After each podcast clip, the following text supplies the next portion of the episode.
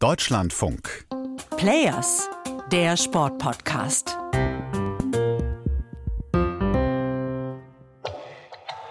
Das war schon für mich echt ein Schock. Das war eine gewisse Naivität, weil man es selbst so nicht kannte in dem Sport, den man betrieben hat. Und dann aber auch zu sehen, wie mit der Gesundheit junger Menschen umgegangen wurde. Und das ist etwas, was mich auch heute noch sehr betroffen macht. Doping. Ein Thema, das im Sport seit Jahrzehnten allgegenwärtig ist und immer wieder zeigt, wie weit Menschen gehen und wie viel sie riskieren, nur um einen sportlichen Vorteil zu haben. Andrea Gottsmann kennt das Business, sie hat das alles hautnah miterlebt. In den 80er Jahren war sie Leistungssportlerin, dann Wissenschaftlerin in den Dopinglaboren der Deutschen Sporthochschule in Köln, zu Zeiten, in denen aufgedeckt wurde, mit welchen Methoden in der DDR systematisch gedopt wurde. Und seit 2011 steht sie an der Spitze der nationalen Anti-Doping-Agentur NADA. Ich weiß, dass äh, ich gemeinsam mit meinem Team bei der NADA, aber auch vorher in der Forschung im Institut für Biochemie viel erreicht habe. Und von daher habe ich mir selbst eigentlich diesen Punkt gesetzt, äh, im Sommer 23 dann aufzuhören. In ein paar Wochen verabschiedet sich Andrea Gottsmann in den Ruhestand. Ihren Abschied gestaltet sie so, wie sie sich auch all die Jahre lang in der Öffentlichkeit präsentiert hat. Zurückhaltend, nüchtern, sachlich. Über 40 Jahre lang hat sie sich für den sauberen Sport in Deutschland eingesetzt. Die Hürden sind in all den Jahren aber nicht niedriger geworden. Im Gegenteil.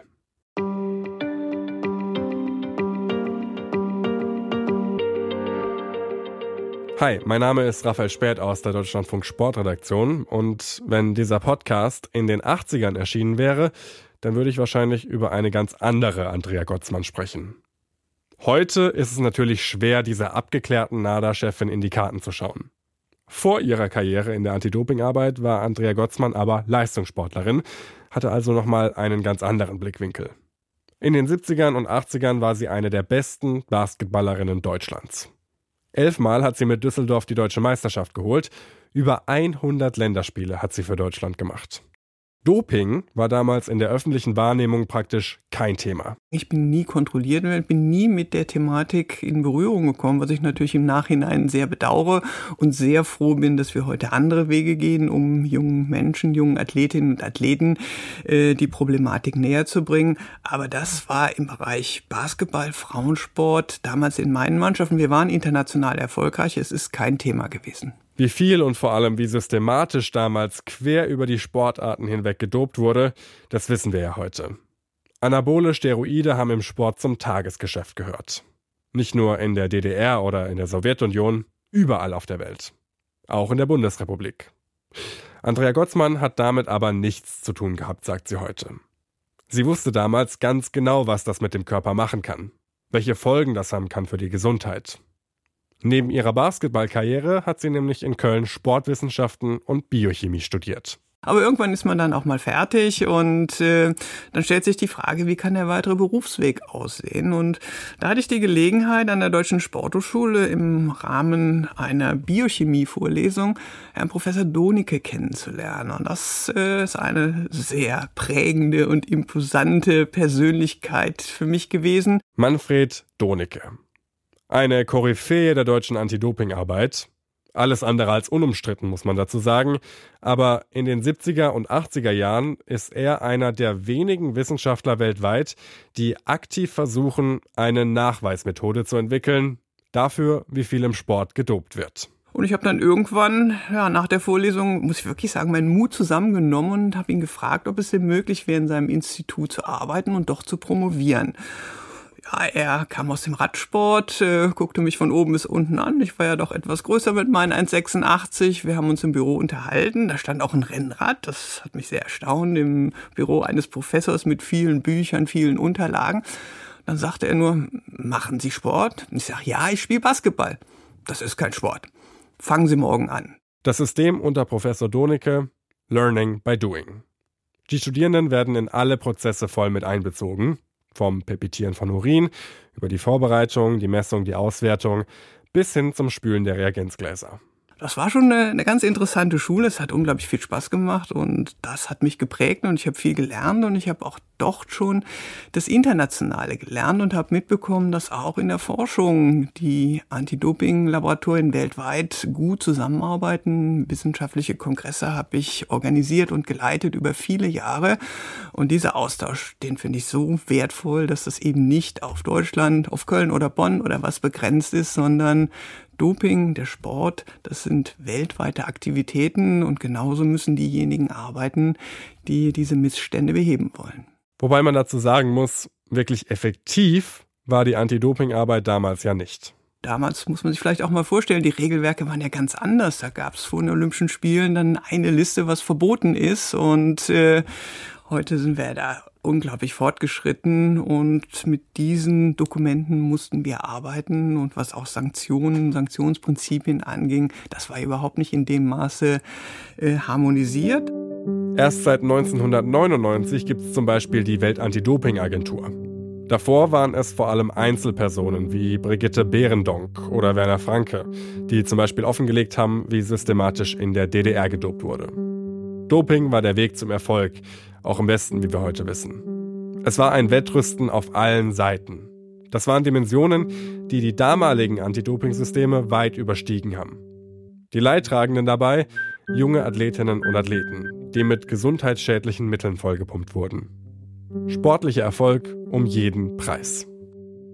Das hat mich eigentlich motiviert, in diesem Bereich weiterzuarbeiten, dass man eben diese Dinge angehen muss und nicht sagt, ja, es ist so, das ist so gewesen, sondern wirklich das klare Bekenntnis für den sauberen Sport und den dopingfreien Sport. Und ich glaube, da sind viele Erfolge auch erzielt worden. Aber das war für mich ein wichtiger Weg und eine sehr, sehr sinnvolle Aufgabe. Über 25 Jahre lang hat Andrea Gotzmann an der Sporthochschule Köln dabei mitgeholfen, das Anti-Doping-System weiterzuentwickeln. In Deutschland gibt es seit 2003 auch eine nationale Anti-Doping-Agentur, die NADA. Eine Stiftung, die von Beginn an aber ein großes Problem hat. In der großen Sportwelt, in der immer mehr Geld gemacht wird, ist scheinbar zu wenig Geld da für einen Anti-Doping-Kampf, der auch mit voller Kraft geführt werden kann. Wenn das Sportsystem den Anti-Doping-Kämpfern finanziell immer einen Schritt voraus ist, dann ist der Kampf natürlich schwer. Das merkt auch Andrea Gotzmann, als sie 2011 dann vom Labor hinter den Schreibtisch wechselt und den Vorsitz der NADA übernimmt. Das war für mich auch ganz wichtig, zu Beginn hier alles in Bewegung zu setzen, um die NADA-Finanzierung zu stabilisieren. Von runden Tischen angefangen, dann auch äh, die Suche nach Sponsoren, äh, das war sehr, sehr schwierig und teilweise auch enttäuschend. Äh, wir sind alle gegen Doping, aber wenn es dann um die Finanzierung geht, ja, da müssten die doch ein bisschen was tun. Das ist doch mehr da lokalisiert. Das müsste dann eigentlich der Staat machen. Es gab so viele Ausreden, warum man selbst sich nicht an der Finanzierung beteiligen wollte. Und von daher bin ich natürlich unendlich dankbar, dass wir dann vor zweieinhalb Jahren dann auch die institutionelle Förderung bekommen haben. Das heißt also, dass eine Finanzierung, eine Basisfinanzierung gesichert ist. Rund 8 Millionen Euro bekommt die NADA seit 2021 jährlich vom Bund. Das klingt erstmal viel, aber der Aufwand, den die NADA jedes Jahr betreibt, mit über 15.000 Tests, der ist hoch im Zirkus, da gibt es so etwas, wo an langen Stangen Teller sind, die man so in Bewegung halten muss. Ich sag mal so acht bis zehn und so komme und kam ich mir manchmal vor. Man musste höllisch aufpassen, dass hinten nicht wieder einer runterfiel. Es gab immer wieder Dinge, die man anstoßen musste, die man beobachten musste, wo man in Gespräche gehen musste. Aber ich sag mal, der größte Teller war natürlich das Finanzierungsproblem. Gerade heute in Zeiten der Inflation ist das natürlich alles andere als einfach. Andrea Gotzmann hat schon jetzt vorgewarnt, dass in diesem Jahr weniger getestet wird als in den letzten Jahren. 2022 hat die NADA Rekordzahlen vermeldet, was positive Tests angeht. Fast 80 Verdachtsfälle hat es in Deutschland gegeben, über 30 Strafanzeigen wurden von der NADA gestellt. So viele wie noch nie. Freut man sich als NADA-Chefin eigentlich über solche Zahlen? Ja, so ein Skandal kann natürlich nie positiv sein. Es ist eigentlich immer eine Tragödie für die Beteiligten und diejenigen, die geschädigt worden sind. Das muss man ganz klar sagen. Und die aber auch die Zuschauer, die Fans betrogen haben, die ihre Mitkonkurrentinnen und Mitkonkurrenten, das schon. Aber es ist dann gut zu sehen, wenn das System sich weiterentwickelt, darauf reagieren kann und versucht, alle diese Lücken oder Vorkommnisse zu schließen und diese Auswüchse in den Griff zu bekommen. Ihr merkt schon, bei Andrea Gottsmann ist das Glas immer halb voll. Zumindest in der Öffentlichkeit. Wer zwölf Jahre lang eine der Hauptprotagonistinnen im deutschen Anti-Doping-Kampf ist, der weiß natürlich auch, wie man sich in Interviews ausdrücken muss, ohne groß Probleme zu bekommen. Sehr sachlich, sehr nüchtern und natürlich immer mit dem Blick aufs Positive. Obwohl es in ihrer Amtszeit ja auch Skandale gab, die man einfach nicht schönreden kann. Egal wie man darauf blickt. Der größte, der russische Staatsdopingskandal bei den Olympischen Spielen 2014 in Sochi. 22 Зимние Олимпийские игры в Сочи объявляю открытыми.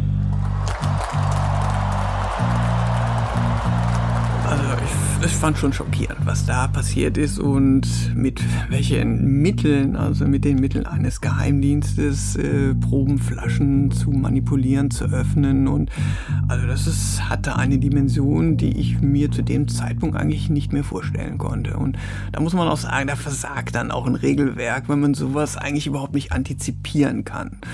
Ich bin ja in Sochi gewesen und äh, habe gedacht, äh, wie wir das eigentlich bei Olympischen Spielen immer gemacht haben, zu Beginn im Deutschen Haus eine Pressekonferenz durchgeführt, um einfach zu zeigen, wie haben wir unsere Arbeit gemacht. Und man dann denkt, nur ein paar hundert Meter weiter hat dieser Riesenskandal stattgefunden. Also das ist dann schon bedrückend. Russland, das schwarze Schaf in der Sportfamilie. Zumindest in den Augen der Welt-Anti-Doping-Agentur die aber ihrerseits auch nicht ganz unumstritten ist. Mangelnde Transparenz, fehlende Unabhängigkeit wird ihr vorgeworfen und ein Anti-Doping-System, das deshalb in den entscheidenden Momenten nicht wirklich greift. Das sehen wir ja auch heute wieder. Die Rosada, die russische Anti-Doping-Agentur, wird von der WADA weiterhin nicht vollständig anerkannt. Und trotzdem liebäugelt das Internationale Olympische Komitee jetzt wieder damit, russische Sportlerinnen und Sportler bei den nächsten Olympischen Spielen in Paris 2024 wieder starten zu lassen. Aber nichtsdestotrotz funktionieren die Systeme nicht so, wie die Welt-Anti-Doping-Agentur es dann anerkennen würde. Und das ist etwas, äh, was mich jetzt auch äh, im Augenblick äh, etwas äh, stutzig macht. Wie wird denn da kontrolliert? Da fehlt die Transparenz und das ist im Hinblick auf Paris natürlich immer noch das ganz große Fragezeichen. Wer startet und äh, wie werden die politischen Fragen gerade mit dem Angriffskrieg in der Ukraine jetzt auch gelöst? Und äh, wie sind diese Athletinnen und Athleten kontrolliert worden. Das gibt im Augenblick keine Statistik her und da haben wir sehr, sehr wenig Informationen. Und da würde ich mir auch von der Welt-Anti-Doping-Agentur mehr Transparenz wünschen. Und da ist sie dann doch, die leise Kritikerin. Bei diesem Thema hat Andrea Gottsmann all die Jahre lang eine klare Haltung und äußert die auch. Erst wenn sichergestellt ist, dass russische Sportlerinnen und Sportler auch was die Anti-Doping-Regeln angeht, auf dem Stand sind wie Athletinnen in anderen Teilen der Welt, sollte eine Rückkehr wieder möglich sein. Man kennt ja die Kandidatinnen und Kandidaten, die sich qualifizieren möchten werden. Aber es steht natürlich ein großes Fragezeichen dahinter, wie ist die Anti-Doping-Arbeit dann eben auch, ich sag mal, auf Heimbasis durchgeführt. Wir können das äh, lückenlos belegen durch unsere Statistiken, das, was wir gemacht haben. Aber das sehen wir halt in anderen Ländern, natürlich auch in Russland als nicht gegeben. Und das muss eigentlich, finde man, sollte sich nicht nur sportlich qualifizieren für Olympische Spiele, sondern auch im Bereich Anti-Doping. Hier in Deutschland gibt es übrigens gleich zwei Labore, die von der Welt-Anti-Doping-Agentur anerkannt sind und laut WADA auch auf höchstem Niveau arbeiten. Aber trotzdem, Dopingskandale, die gibt's auch vor der eigenen Haustür. Erinnert ihr euch noch an den dramatischen Titel dieses Kriminalfalls, Operation Aderlass, oder an die Bilder, als ein Athlet mit der Kanüle im Arm ertappt wurde, 2019 bei der nordischen Skiweltmeisterschaft in Seefeld. Ein kriminelles Dopingnetzwerk, ausgehend von einem Sportmediziner in Erfurt, der über Jahre hinweg Athletinnen und Athleten weltweit versorgt. ohne dass die NADA auch nur ansatzweise was davon mitbekommt und dann schlussendlich durch die Kriminalbehörden erst vollständig aufgedeckt wird. Es ist schon ein System gewesen, skrupellos, auch wie hier wieder mit Athletinnen und Athleten umgegangen wurde, gesundheitsgefährdend. Aber es hat sich gezeigt, dass die Systeme wirken, dass sie funktionieren, dass es nicht so einfach ist, das Ganze zu unterlaufen. Ich finde es interessant, wenn Andrea Gottsmann davon spricht, dass das System hier in Deutschland wirkt. Seit 2015 gibt es ein Anti-Doping-Gesetz, das in dem Fall dann auch den Ermittlern ermöglicht hat, so tief zu graben und dieses Netzwerk aufzudecken. Aber der Fall ist ja damals nicht von der NADA ins Rollen gebracht worden, sondern von einem Whistleblower und von Journalisten wie Hajo Seppelt und nicht etwa von den Experten in den Anti-Doping-Behörden. Ja, man kann natürlich immer mehr machen. Ne? Und es gibt Möglichkeiten. Wir haben schon sehr, sehr viel umgesetzt. Und das ist natürlich die Frage, wie optimal man Mittel einsetzen kann, wann die Mittel ausreichend sind. Also ich glaube, dass wir da auf einem sehr, sehr guten Weg sind, viel erreicht haben. Man kann immer mehr machen. Aber ich glaube auch gerade, was wir im Bereich der Prävention erreicht haben, dass wir jetzt eine Generation von Athletinnen und Athleten haben, die mit der NADA groß geworden sind. Ne? Das äh, darf man auch nicht so ganz vergessen. So lange gibt's die NADA nicht. Und die Präventionsarbeit, die dann auch nochmal enormen Aufschwung in den letzten sieben, acht Jahren erfahren hat, erreicht jetzt auch die Zielgruppen. Aber sind wir mal ehrlich, Prävention hin oder her, dieser Skandal wäre niemals aufgedeckt worden, wenn es keinen Whistleblower gegeben hätte. Weil die Methoden, mit denen diese Sportlerinnen und Sportler gedopt haben, durch Tests kaum nachzuweisen sind. Blutdoping zum Beispiel. Bei der Methode wird eigenes Blut in einer Zentrifuge außerhalb des Körpers aufbereitet und dann wieder zurück in den Körper gepumpt. Für besseren Sauerstofftransport und damit auch bessere Leistungsfähigkeit.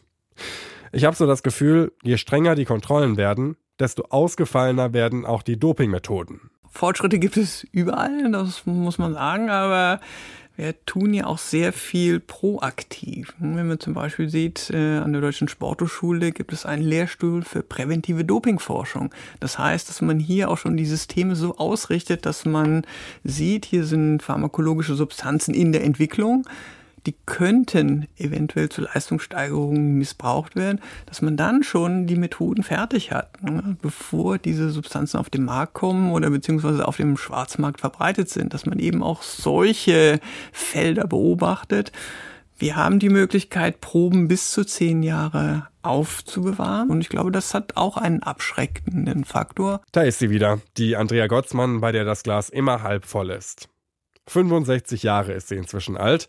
Ihre lange Karriere wird sie in diesem Sommer beenden. In unserem Gespräch erzählt sie mir, dass die NADA-Angestellten sich schon gebührend von ihr verabschiedet haben. Viele Blumensträuße hat sie bekommen, Grußworte von allen möglichen Würdenträgern, auch im politischen Berlin hat sie sich schon verabschiedet. Nach 40 Jahren im Kampf für sauberen Sport zieht Andrea Gottsmann jetzt einen Schlussstrich. Ja, das war eine unglaublich spannende, herausfordernde Zeit. Also so im Nach ist sowas von intensiv, das habe ich mir nicht vorstellen können am Anfang. Das hat natürlich Spaß gemacht. Es gab schwere Stunden, aber ich habe gemerkt, dass man im Team die Probleme lösen kann, dass man sich aufeinander verlassen muss. Und eins sollte man nie denken, dass man eine Woche planen kann. Also das ist innerhalb von zwei Stunden über den Haufen geworfen. Es geht sieben Tage, 24 Stunden, auch gerade wo man reagieren muss. Und äh, von daher, ich habe das sehr, sehr gerne gemacht und glaube aber ohne das Team, die Unterstützung, das Fachwissen, die Fachkompetenz, wäre das nicht möglich für mich gewesen. Ich habe Andrea Gottsmann in unserem Gespräch auch gefragt, wie sie als Fan eigentlich die Wettbewerbe schaut. Und sie glaubt tatsächlich an den sauberen Sport und an die Integrität der Athletinnen und Athleten. Selbst wenn in der Leichtathletik zum Beispiel ein neuer Fabelrekord über 10.000 Meter aufgestellt wird. Wie seht ihr das? Habt ihr nach diesen ganzen Doping-Skandalen so eine Art Generalverdacht, wenn sowas passiert? Schreibt uns das doch gerne. Per Mail an players.deutschlandfunk.de. Und wenn euch dieser Podcast gefällt, dann freuen wir uns natürlich auch über eine Bewertung oder ein Abo. Das war's jetzt erstmal mit dieser Folge. Wir hören uns dann hoffentlich bald wieder. Bis dahin, macht's gut. Tschüss.